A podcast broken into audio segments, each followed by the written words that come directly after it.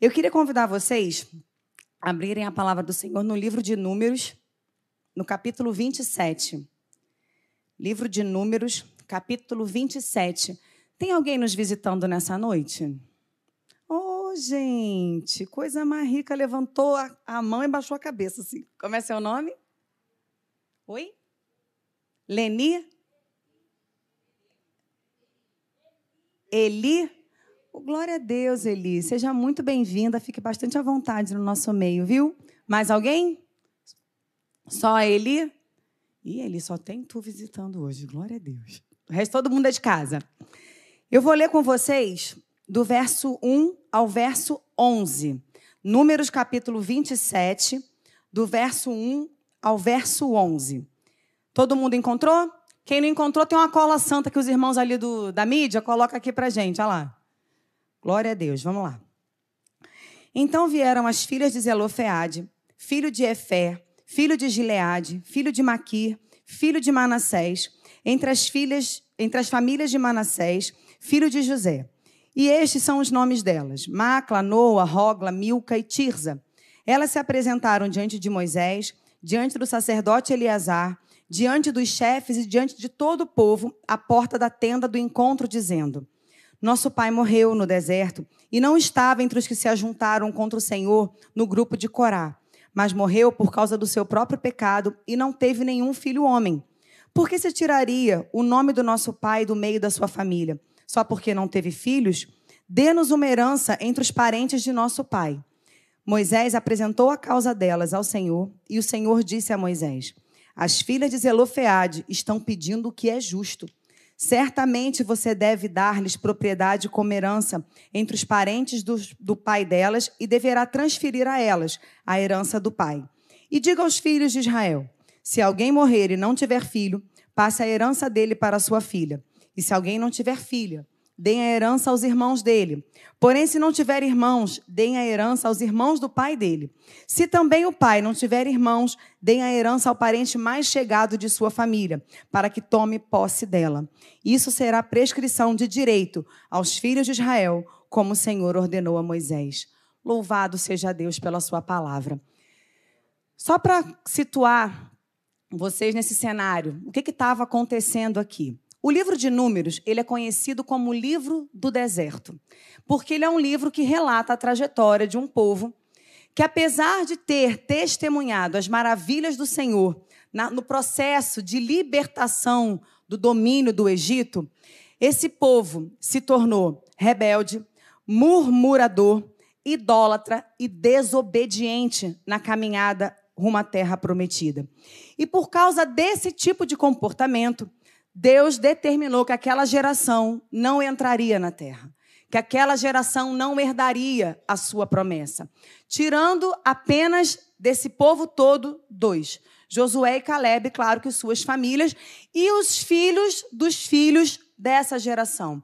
Então, de todo o povo que saiu do Egito, só duas famílias entraram e toda a geração que nasceu no deserto.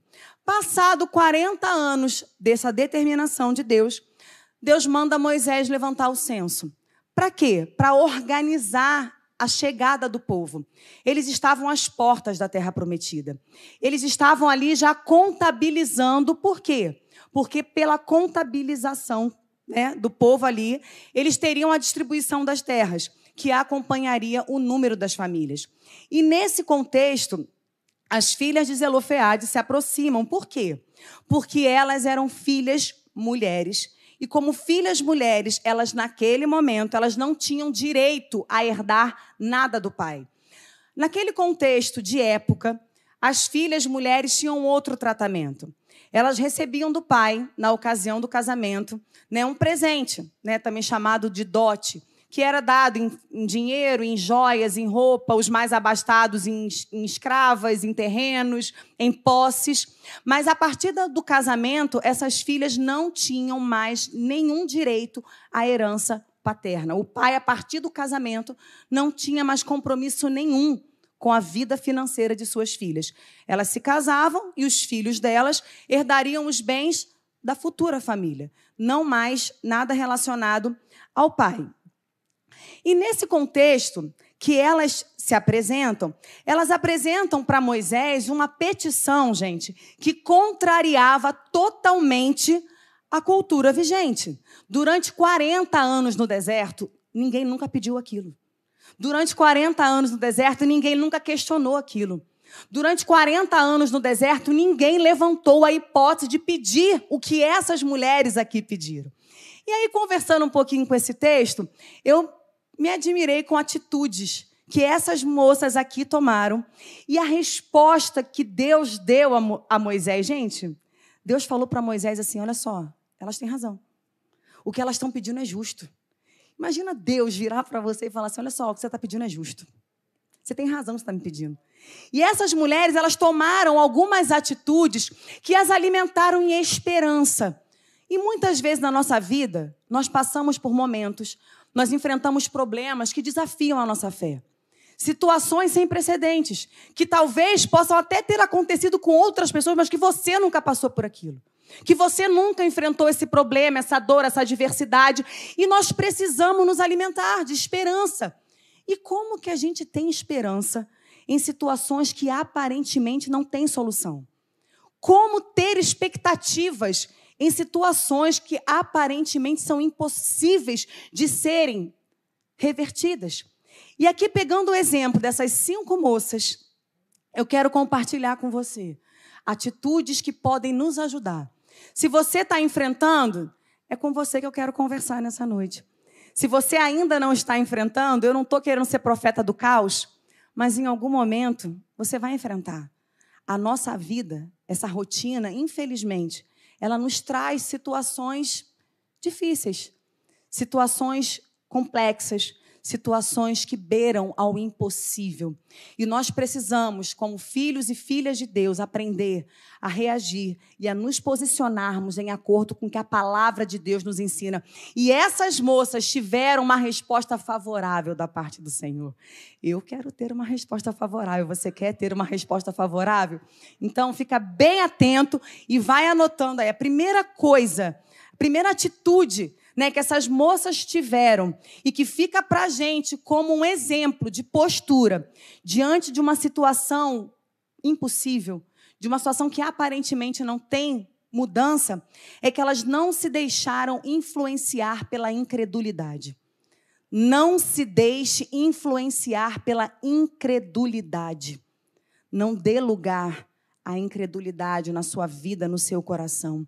E sabe por que isso é muito relevante? Como eu citei na introdução de forma rápida, essas moças, elas eram filhas que cresceram no meio de uma geração que deu lugar à incredulidade. Uma geração que cresceu aprendendo, ouvindo as maravilhas de Deus, mas eles não viram o que Deus operou de forma maravilhosa e sobrenatural lá na saída do Egito. Eles não viram o mar abrindo, eles não viram muitos dos milagres que aconteceram, eles não viram mas eles cresceram aprendendo. Mas também cresceram convivendo com uma geração que se tornou murmuradora. Cresceu convivendo com uma geração que preferiu dar crédito a dez espias que foram espiar a terra e voltaram e não apenas foram contaminados pelo medo, mas que também contaminaram todo o povo de Deus com a sua incredulidade. Uma geração que foi precedida pela geração que foi sentenciada por Deus, que não mais herdaria a terra prometida. Uma geração que cresceu convivendo com pais que deram lugar à incredulidade. E é interessante porque Deus tinha mandado 12 espias espiar a terra, dez voltaram né, com aquele discurso totalmente desfavorável. Dois voltaram com um relato exato do que era a terra, comprovou, olha aqui, olha os frutos dessa terra. É exatamente como Deus falou. Só que o povo preferiu acreditar naquilo que disseram para ele do que aquilo que os olhos dele estavam vendo. O povo preferiu dar lugar à incredulidade, ao medo, à incerteza, do que dar crédito àquilo que Deus estava mostrando de forma visível para eles. E é interessante porque essas moças, mesmo sendo criadas nesse contexto, elas têm um comportamento completamente diferente. Quando elas viram para Moisés e falam assim: O nosso pai morreu no seu pecado. Qual foi o pecado daquela geração? Incredulidade, querido. Eles não creram na promessa de Deus, eles não creram na palavra de Deus. E elas trazem aquela petição a Moisés e percebe que é uma petição de algo que ainda estaria para acontecer. Calvino vai dizer para a gente que a petição dessas moças revela a fidelidade delas ao cumprimento da promessa de Deus. Elas criam no que Deus tinha falado. Se Deus falou que ia fazer, é porque Ele vai fazer. O problema ainda estava por vir.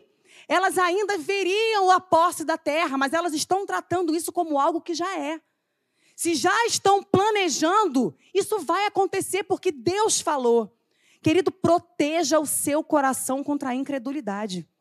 Guarde o seu coração contra a murmuração. Elas mostraram que elas não tinham nada a ver com aquilo que passou na geração anterior. Como é nocivo quando nós atentamos para as circunstâncias e deixamos de considerar o que a palavra nos diz. Como que é nocivo, porque em Números no capítulo 13, os, os espias que foram lá, os dez, eles olharam a terra. Eles viram tudo que Josué e Caleb viram. Só que eles também viram a realidade da dificuldade que seria naquele lugar. Só que aí eles, eles colocaram os olhos deles nas dificuldades. Deus não mandou eles irem lá para avaliar a possibilidade da promessa se cumprir. Deus mandou eles irem lá para que eles fossem testemunhas do que Deus havia falado com eles. Mas eles foram para lá para avaliar se era possível ou não, quais seriam as possibilidades de Deus cumprir ou não aquela promessa. Ah, eles são como gigantes, quando na verdade o que nos importa nessas situações que aparentemente não tem saída é a presença de Deus. E é isso que Josué e Caleb falam para eles. O Senhor está conosco. A proteção que eles tinham já se foi. O Senhor está conosco. Quando nós temos o Senhor conosco, querido, pode ter gigante pode ter a adversidade aparentemente mais intransponível que possa parecer. Mas se a palavra do Senhor está na, em vigor, ah, querido, não há nada que possa competir com ela. O nosso Deus, ele é fiel. A única coisa que nós precisamos é da presença dele. O que nós precisamos é nos agarrar na palavra do Senhor, é nos agarrar em confiança, em relacionamento com Ele, porque aquilo que Ele diz que Ele é, Ele é. Aquilo que Ele diz que Ele faz, Ele faz. Ele não precisa de circunstâncias favoráveis. Ele não precisa de um prognóstico possível. O Senhor, Ele é soberano. E Ele é suficientemente capaz de trazer à existência até mesmo aquilo que não existe. Há um tempo atrás, nós fizemos uma peça com os adolescentes na época e os jovens. E o nome da peça, talvez os mais antigos vão lembrar, O Doador de Sonhos. E o Doador de Sonhos, ele tinha como personagem principal o comum. E o comum era um jovem que recebeu um sonho, uma promessa de Deus. Claro que na linguagem figurada de uma história era um sonho. Né? Deus compartilha uma promessa com aquele jovem. E ele sai, sai pelo mundo em busca do cumprimento daquela palavra, buscando viver aquilo que Deus havia falado com ele. E ele enfrenta, querido, vários gigantes, várias dificuldades, vários obstáculos intransponíveis. E numa das cenas, ele encontrava com uma guerreira. Uma guerreira que, assim como ele, estava batalhando por viver a vontade de Deus. Estava lutando para permanecer fiel, apesar de todos os obstáculos. E ela vira para aquele rapaz e ele fala assim: comum, Cuidado com a incredulidade. Ela é pior do que qualquer gigante. Uau! Cuidado com a incredulidade. A incredulidade derrubou os dez espias, derrubou um arraial inteiro, muito mais, de, de forma mais de impacto, né? Do que aqueles gigantes da própria terra a incredulidade impediu aquela geração de herdar a terra, não foram os gigantes que estavam lá, não. Não foram as dificuldades que eles viram lá, não. Foi a incredulidade que parou aquela geração. Mas essas moças não se deixaram contaminar. Cuidado. Cuidado com os pareceres que você escuta. Cuidado né, com os compartilhares que você tem considerado. Nem todo mundo vai crer na ação, na palavra, na intervenção, no poder, no mover do Senhor. Você precisa crer. Eu preciso crer. Essa escolha é nossa. Essa escolha é nossa. Um outro rapaz também na palavra de Deus que passou por isso foi Jairo. O pastor Paulo citou hoje de manhã, quando Jesus entra na casa de Jairo e ressuscita a filhinha dele. É interessante porque diz que enquanto Jairo caminhava com Jesus, olha que detalhe interessante, veio um da sua casa e disse: Não incomoda mais o mestre. Muitas vezes, essa, essa, essa, essa resistência, essa incredulidade vai vir de alguém da nossa própria casa. Às vezes você vai enfrentar esse desafio lá no seu lar. Pessoas que não creem que Deus vai fazer alguma coisa. Pessoas que não creem que Deus pode fazer alguma coisa. E a sua luta, a minha luta, não é contra a carne nem contra o sangue. A nossa luta é contra principados e potestades, contra tudo aquilo que se levanta contra o conhecimento e contra a palavra de Deus. Nós precisamos permanecer com aquilo que Deus diz com aquilo que a palavra do Senhor libera a nosso respeito. As pessoas não vão crer. Mas você precisa permanecer, não se deixe influenciar por essas negativas, pelas dúvidas, não dê lugar à murmuração, não fica resmungando, disciplina o teu coração.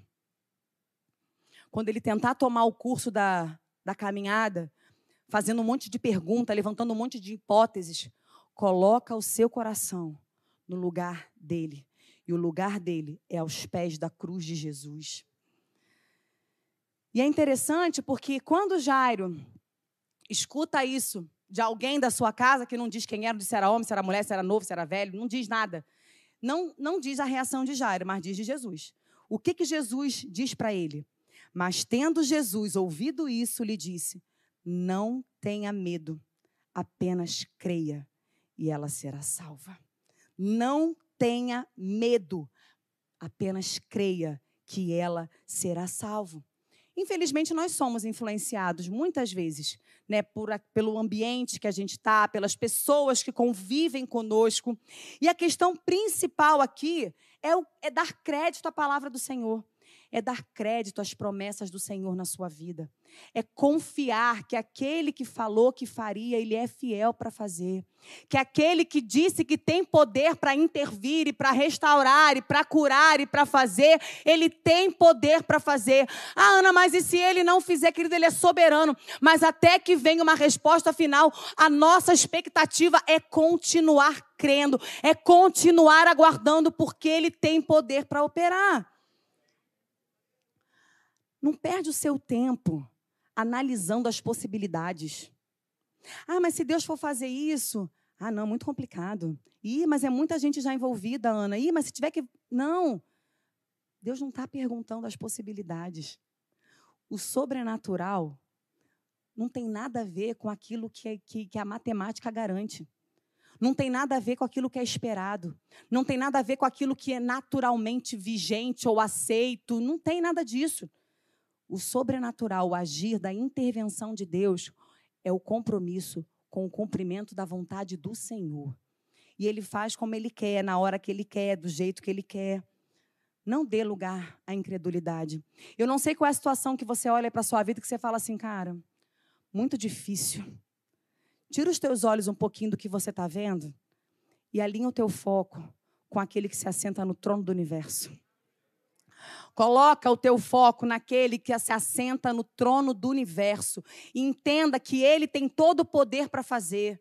As situações, as circunstâncias não vão alimentar aquilo que você crê a respeito da palavra de Deus. Não precisa ficar analisando possibilidades. Creia somente. Não tenha medo. O Senhor é poderoso para intervir. Outra coisa que a gente aprende com essas moças aqui, não dê lugar à incredulidade saiba aonde apresentar as suas necessidades.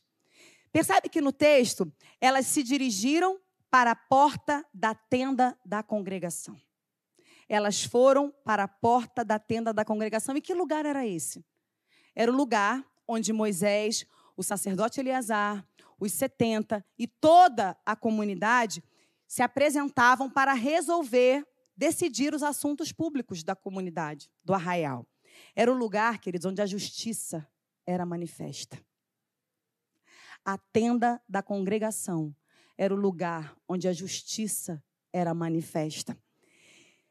Em Êxodo, no capítulo 33, no verso 7, diz que todo aquele que buscava ao Senhor se dirigia para a tenda, para fora do arraial.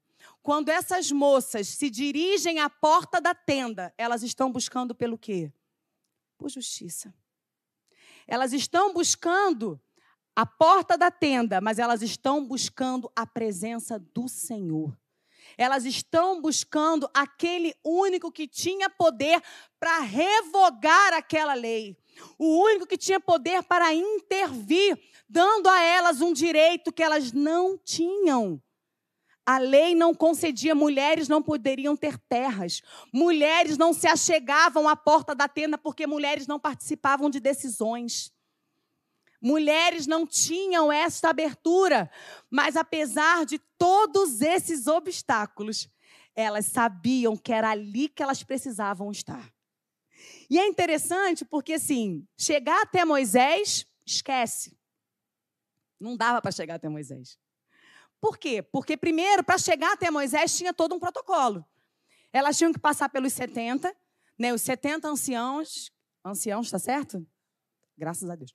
Os 70 anciãos que próprio Deus havia levantado e compartilhado da unção que ele tinha colocado sobre Moisés para quê? Para ajudar a governar o povo. Era muita gente, gente. Moisés não ia dar conta, não. E o povo estava naquele esquema, entendeu? Sabe aquele dia que tu tá pelos canecos? Era quase todo dia um dia desse para Moisés. E aí Deus levanta esses 70 homens para ajudá-lo nessa organização de julgar as causas do povo. Imagina uma galera no meio do deserto. Era problema pipocando para tudo quanto era lado. E Moisés ficava horas e horas e horas, dias sem voltar para a tenda dele, julgando as causas do povo. E aí Deus levanta os 70. Se os 70 não resolvessem, eles iam para o sacerdote, sacerdote Eleazar. Se o sacerdote não resolvesse, Aí ia para Moisés. Mas aí ia ter que agendar, né, gente? Porque imagina que a agenda do Moisés era uma loucura, né? Mas assim, ela, elas passam. Gente, eu não sei como é que essas mulheres driblaram tanta gente, Ana. Eu não sei, porque, cara, elas driblaram muita gente. E não foi em desobediência. Sabe por quê? Porque o nosso Deus não valida a desobediência. Elas foram de forma legítima. Elas foram. Como é que elas chegaram lá? Eu não sei. Até gostaria de saber quando eu chegar lá no céu, falar: me conta aqui, como é que foi aquele negócio lá? Uma segurou a porta da tenda, outra falou assim: corre que o Moisés está vindo. Não sei. Eu sei que elas pegaram todos eles ali naquele momento. E aquela oportunidade, ela a oportunidade que elas estavam precisando. Porque a causa que elas tinham era urgente. A porta da terra ia se abrir. Eles iam atravessar. O censo já estava acontecendo. As famílias já estavam né, desenhando os espaços que iam ser empossados por eles iam tomar posse. E elas iam ficar sem nada. Por aquela lei, elas estavam condenadas ao desamparo. Elas iam ficar morando de favor na casa dos parentes, queridos. Então, quando elas veem essa oportunidade, elas aproveitam. E elas se achegam ali, diante de Moisés, do sacerdote, dos 70, diante de toda aquela comunidade, e elas apresentam a sua causa. Elas não tinham tempo para perder. E elas sabiam que somente o Senhor era aquele que poderia intervir diretamente na sua causa. Se a presença de Deus estava ali, era ali que elas tinham que estar. Diz que quando Moisés entrava na tenda, a nuvem vinha para a porta. Elas viam que Deus estava ali dentro. Elas sabiam que Deus estava ali dentro. Então era lá que elas queriam estar. Porque é nesse lugar do relacionamento com Deus que nós precisamos apresentar as nossas causas. Quantas vezes, gente, a gente perde tanto tempo apresentando para coisa, para pessoas que não podem fazer nada por mim, por você. A gente se acostuma com paliativos, com diversões momentâneas, mas que não saram a sua dor. Com prazeres passageiros, mas que não saciam a sua sede, a sua fome não comunicam com a sua dor, com a sua necessidade. Pessoas que às vezes até tentam te ajudar. Ah, não, vamos dar uma volta, vamos não sei aonde, vamos não sei aonde. É de bom coração, é de boa intenção, mas não vai trazer um socorro verdadeiro. Não vai trazer um alívio verdadeiro. Não vai trazer uma direção que verdadeiramente seja eficaz. Só existe um lugar. É na tenda do encontro. É na tenda do encontro. Nesse contexto aqui, era a tenda, porque era o lugar. Hoje nós vivemos no tempo do véu rasgado, querido. E o véu continua rasgado, amém? Ninguém costurou ele, não, tá? Não foi restaurado. Graças a Deus, né, Marlene? O véu não foi costurado, não, tá? Continua rasgado. E tá rasgado por quê? Porque Deus deseja receber a mim e a você no lugar do encontro. No lugar do acolhimento, como o pastor Paulo falou aqui hoje de manhã. Não fica esperando de pessoas o que só Deus pode fazer por você, querido. Não fica colocando a tua confiança em homens, em mulheres. Pode ser seu pai, sua mãe, seu marido, seu namorado, seu irmão. São limitados. E eu posso te desapontar um pouquinho? Eles vão falhar com você. Nós vamos falhar com você em algum momento. Para quê? Para ratificar a soberania e a exclusividade do único que era, que é e que há de vir, porque ele é perfeito. E muitos momentos Deus permite que a gente se veja assim, em situações aparentemente sem saída, para nos atrair para a presença dele. E a gente fica aqui tentando, né, se equilibrar com um monte de coisa. E Deus vai deixando. Frustra um, frustra outro, frustra outro, frustra outro, frustra outro, frustra, frustra, frustra, para quê? para que quando você entender que tudo aquilo se frustrou ao seu redor, só tem uma saída e é para o alto. É, é na tenda do encontro. É no lugar do relacionamento. Elas sabiam, não adianta, elas poderiam ter falado com muita gente. Tinham os chefes das tribos, tinha uma galera lá que elas poderiam ter procurado, mas elas não foram. Falaram assim: eu vou à tenda do encontro. Eu vou esperar o momento, o horário que tiverem todos eles reunidos ali, que Moisés esteja ali, eu vou estar lá. Porque se ele fala com Deus, é dele que eu preciso. Porque se ele é amigo de Deus, ele vai saber falar com Deus a meu respeito. Ah, gente, isso é lindo demais. Moisés era amigo de Deus. Quem é amigo sabe como fala. Amigo sabe como fala, sabe o melhor momento, sabe o melhor estratégia, sabe o melhor jeito. Amigo sabe como fala. Então, se era Moisés o intercessor, o mediador, o amigo, era com ele que elas precisavam falar. Outra coisa que a gente aprende com essas moças, para manter essa esperança viva nelas, persevere em oração. Diz que elas foram à porta da tenda. E diz que Moisés entrou e foi falar com Deus. Só que assim, não diz quanto tempo Moisés ficou lá dentro. Diz aí na sua Bíblia quanto tempo Moisés ficou lá dentro? Não diz quanto tempo Moisés ficou lá dentro. Tem conversa que demora, né, gente? Tem conversa que a gente resolve assim, rapidinho mas tem conversa que demora. Mas elas ficaram aguardando. Eu entendo que elas ficaram na porta da tenda intercedendo a Deus. Senhor, julga minha causa. Senhor, fala com ele. Senhor, venha a meu favor. Senhor, a gente está aqui desamparado. Elas já não tinham mais o pai. Elas não tinham irmãos, elas não tinham ninguém para defender a causa delas.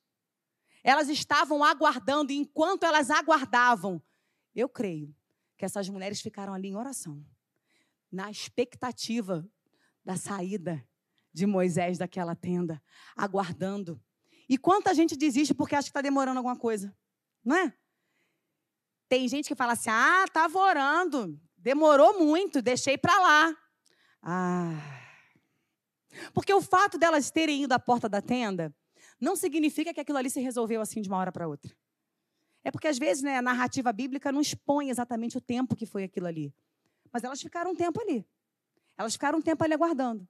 E a gente pode pensar assim, tá vendo? Fui lá na porta da tenda, não adiantou nada. Moisés entrou, me largou sozinho do lado de fora. Eu não sei se Moisés falou que ia lá dentro consultar a Deus, ouvir a direção de Deus. Só um parêntese. Nem sempre a gente sabe o que fazer.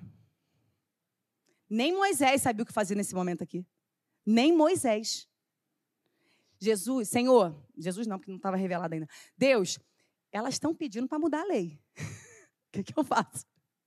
Essas moças, elas querem herdar a terra, mas ninguém não quer, mulher não herda a terra, o senhor sabe, né? A lei vigente é essa. Elas estão querendo uma mudança radical, né, de um costume que todo mundo sempre aceitou. Elas estão pleiteando algo diferente, algo novo. Moisés não sabia como responder essas moças. Mas ele foi falar com Deus. E aí Deus fala assim: Moisés, eu já sabia da história, elas têm razão. Mas elas ficaram aguardando. Não foi perda de tempo. Às vezes o tempo de Deus, ele difere do nosso. O, quase sempre. O tempo de Deus difere do nosso. Sabe por quê? Esse tempo que aparentemente está demorando é o tempo da conversa é o tempo da conversa, porque Jesus falou o quê? Não chamamos mais vocês de servos, mas chamamos vocês de amigos. Amigos conversam. Só que a gente às vezes dá um gelo em Jesus. Também não quero falar com o senhor mais não. O senhor não me respondeu? Ah, o senhor está calado aí, está calado por quê? Porque está te ouvindo. Amizade é uma conversa. Por mais que aparentemente para você possa parecer que esse tempo está muito demorado, que não vai adiantar nada. Essas conversas que Satanás fica botando na tua cabeça, na tua mente, para te desmotivar, para te desanimar, para te levar para murmuração, para te conduzir na incredulidade, é só artimanhas do inferno. Mas esse tempo é um tempo produtivo. Por quê? Porque é um tempo para você estar na tenda do encontro, em comunhão, em relacionamento com o seu Deus. Não desista de orar. E não espere circunstância favorável. Não olhe para as possibilidades. Deus não está perguntando para mim e para você quais serão as dificuldades para ele cumprir a promessa dele. Essa parte é dele, amém, queridos? A nossa, qual foi que Jesus falou para Jairo? Crê somente, não, não temas. O que Deus espera de nós é fidelidade. O que Deus espera de nós é que nós venhamos a dar crédito à Sua palavra, que nós venhamos a crer naquilo que Ele fala a nosso respeito, independente do que aquilo que a circunstância possa estar mostrando para mim e para você. Persevere em oração. E eu imagino que eram cinco mulheres, né, gente? Cinco. Elas ficaram ansiosas, eu tenho certeza, Vadu. Tenho certeza. Imagina do lado de fora, Moisés do lado de dentro. O que, que ele está falando lá dentro? Não, não botaram o ouvido assim, não. Mas eu imagino que elas estavam ansiosas para ouvir a resposta. Por que está demorando? E não sei o que, isso aqui. Só que hoje, não é mais o Moisés que entra na tenda. Quem entra na tenda hoje sou eu e você. Não precisamos mais ficar do lado de fora aguardando uma resposta. Ah, não, vou esperar o que a pastora vai falar, o que, que o pastor vai responder. Não! Hoje a porta da tenda está aberta para mim e para você. Nós é que entramos lá para falar com o nosso Deus. E assim como a presença de Deus vinha e, e marcava aquele lugar, querido Jesus fala o que para a gente em Mateus 6,6? Entra no teu quarto, fecha a tua porta, fala com o teu Pai que te vê em secreto e ali ele te recompensará. Não é a tenda, mas é o teu quarto. Não é a tenda, mas é a tua sala de estar. Não é a tenda, mas é a tua cozinha. Não é a tenda, mas é o teu banheiro. Poxa, no banheiro, querido, é lugar de comunhão. Onde der. Não tem mais, ah, onde que eu devo adorar? Querido, em todo lugar. Em todo momento. É onde você sentir essa necessidade, essa angústia, de um clamor. Quando vier aquela, aquela inquietação, dobra o teu joelho. Persevere em oração. E aguarda. Não é tempo perdido. Aguarda. Hoje nós sabemos qual foi a resposta de Deus para essas moças. Mas não vai demorar muito, não. Nós vamos saber a resposta de Deus ao teu clamor. Daqui para frente. Porque faz parte da, da história do Senhor com as nossas vidas. E assim, o último, que eu achei lindo, isso rasgou meu coração quando eu estava lendo esse texto. Confia naquele que intercede por você. Cara, isso é lindo. Confia naquele que intercede por você. Pela ótica natural, essas moças não teriam nada. Pela ótica natural, essas moças não tinham proteção nenhuma, querido. Naquele contexto, a mulher ela era protegida pelo pai quando era solteira, ou pelos irmãos, ou pelo marido depois do casamento. Elas não tinham. Elas não tinham pai, elas não tinham irmãos, elas não tinham maridos, elas não tinham ninguém para defender a causa delas. Elas não tinham ninguém para garantir que algum direito seria dado a elas. Mas elas confiam em Moisés. Elas buscam a Moisés como intercessor, como mediador. E é interessante porque nós chamamos na teologia de tipo de Cristo. Moisés é um tipo de Cristo. É um personagem do Antigo Testamento que aponta né, para o ministério, para a obra de Cristo. Moisés foi libertador do povo do Egito, que conduziu aquele povo pelo deserto em direção à terra prometida. Da mesma forma, de forma perfeita, né, o Senhor Jesus, ele nos liberta da escravidão deste mundo do pecado. Ele nos conduz ao longo de toda esta vida, nos conduzindo para a nossa nova Canaã, para a nossa vida eterna. E é interessante porque quando elas buscam a Moisés, elas buscam um intercessor. E como é bom quando você não tem nada para apoiar a sua confiança e você tem um intercessor. Você tem aquele que você sabe que vai falar a teu respeito. E elas confiaram em Moisés porque ele era amigo de Deus. Só que hoje nós temos um mediador perfeito. Nós temos um mediador perfeito. Em 1 Timóteo 2, verso 5, apóstolo Paulo nos ensina, porque há um só Deus e um só mediador entre Deus e os homens, Jesus Cristo. Queridos, que entrega que essas moças fizeram. Essa confiança, nessa, nessa garantia de uma intercessão, que elas não estavam nem lá dentro. Elas não sabiam que, elas não sabiam o que estava falando com Deus a respeito delas. E é tão difícil quando você se vê desprovido, desprovida de um cuidado.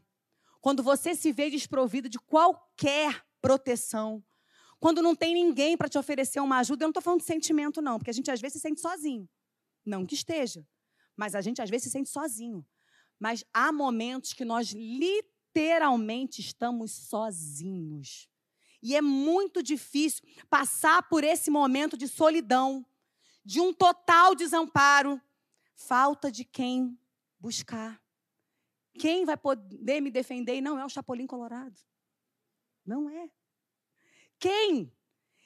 E essas moças, elas confiaram naquele único que naquele momento poderia compreender perfeitamente aquilo que elas estavam passando a ponto de levar e falar assim: olha, esse caso eu não tenho solução. Eu vou apresentar ao Senhor. Jesus, que Ele é digno da nossa confiança, amém? Ele intercede por nós, Ele nos recebe todos os dias na tenda do encontro. Ele conhece as nossas dores, ele se entrega em nosso lugar, ele pagou o preço pelos nossos pecados, ele nos reconciliou com Deus Pai, ele nos deu uma paternidade. Tudo começa. Veio para, o que eram, para, o que, para os que eram seus, mas os seus não receberam. Mas a todos aqueles que o receberam, deu-lhes o poder de serem feitos filhos de Deus.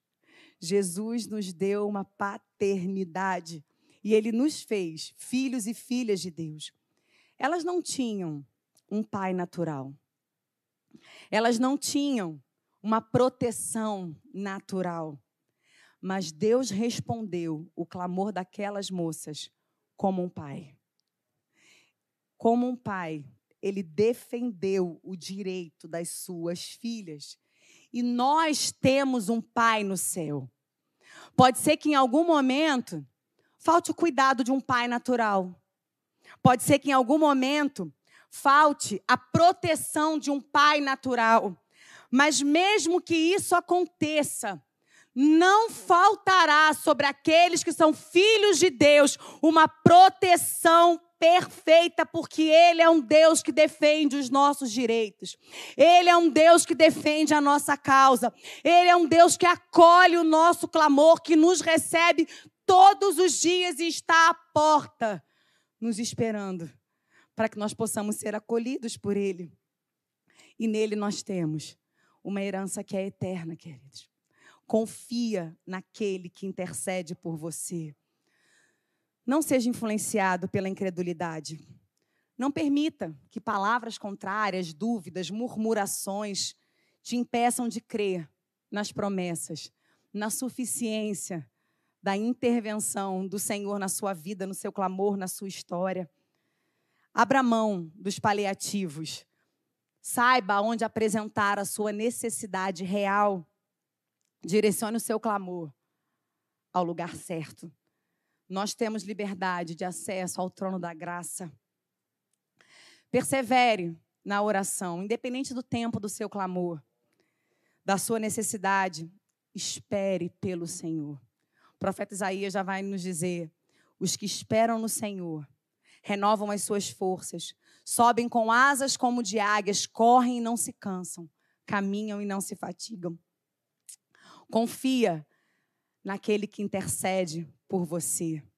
Nele, nós encontramos segurança, encontramos socorro, bem presente em meio aos nossos dias de angústia.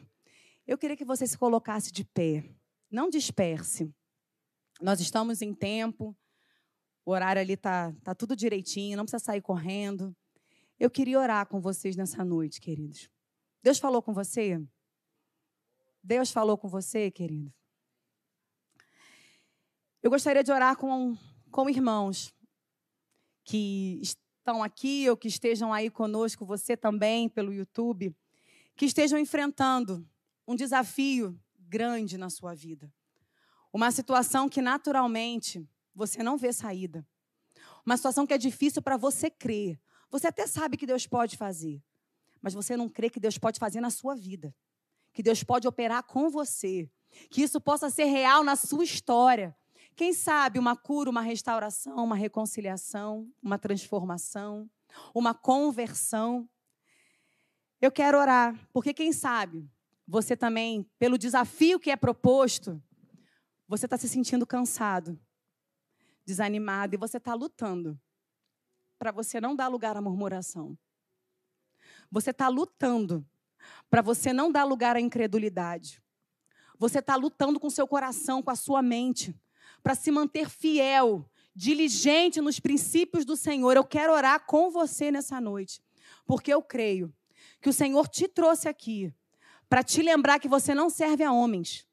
Você serve ao Senhor, o Deus Todo-Poderoso, que tem poder suficiente para intervir em qualquer que seja a sua dificuldade. Você gostaria de sair do seu lugar? Vem aqui na frente. Nós vamos orar. É você e o Senhor, querido. Não, não é porque alguém vem com você. Se é com você, você está nessa batalha, nessa luta para continuar crendo, sendo desafiado pelas circunstâncias, procurando, porque você olha ao seu entorno e não tem garantia nenhuma, não tem possibilidade nenhuma. Se você olhar para a situação, você desanima mais ainda. Eu queria orar. Coloca sua mão assim no seu coração. Se você ficou aí no seu lugar, estende sua mão para cá, queridos. Porque eu creio que o Senhor trouxe vidas aqui para serem renovadas nessa noite. Para serem restauradas em fé. Fé para crer na manifestação do sobrenatural. Aleluia. Senhor Jesus, nós louvamos o teu nome. Senhor, nós somos gratos pela tua palavra. Muito obrigada, Pai. Muito obrigada porque o Senhor é um Deus que é Pai, um Deus que nos conhece, um Deus que nos acolhe. Quantas vezes, Pai, quantas vezes, Pai, falta proteção, falta o socorro, falta alguém para pleitear nossa causa, para defender o nosso direito, alguém para nos oferecer, Deus, uma proteção, para nos ajudar. Senhor, e como é difícil passar por esse processo mas o Senhor nos fez filhos em Ti. Em Ti nós ganhamos uma paternidade e nós podemos nesta noite falarmos com o nosso Pai. E nós te pedimos nessa noite, Jesus, que o Senhor visite cada coração que está aqui, seja aqui na frente, seja ali atrás. O Senhor sabe, o Senhor sabe das lutas, o Senhor sabe das circunstâncias, o Senhor sabe o quanto que é difícil olhar para as dificuldades, olhar para o prognóstico, olhar para o diagnóstico, olhar para a sentença, olhar para a lei, Deus, e não ver saída. Mas quando naturalmente nós não temos uma saída, nós temos a oportunidade de olhar para o alto, porque para o alto sempre tem saída. Para o alto sempre tem caminho. Para o alto sempre tem possibilidade, sempre tem solução. E nós te pedimos nessa noite, Espírito de Deus, que o Senhor fortaleça o coração dos meus irmãos. Que o Senhor traga um renovo de esperança, um renovo de fé Deus, que toda palavra de incredulidade, que toda palavra contrária, de desânimo, de desmotivação, que seja vencida pelo poder da palavra do Senhor. Deus, em nome de Jesus, fortalece os teus filhos. Fortalece, Deus, para que eles possam continuar orando, para que eles possam buscar refúgio na tenda do encontro no lugar desse relacionamento maravilhoso, Deus, e que tanto nos supre que é a tua presença, Pai.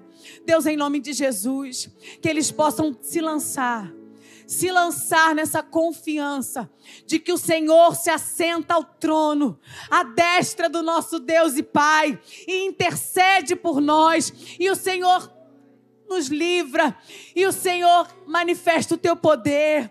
Oh Espírito de Deus, visita-nos nessa noite, Senhor. Visita-nos, Pai, porque nós precisamos. Nós precisamos dessa resposta, Pai. Espírito de Deus, muito obrigada, Senhor, pela tua palavra.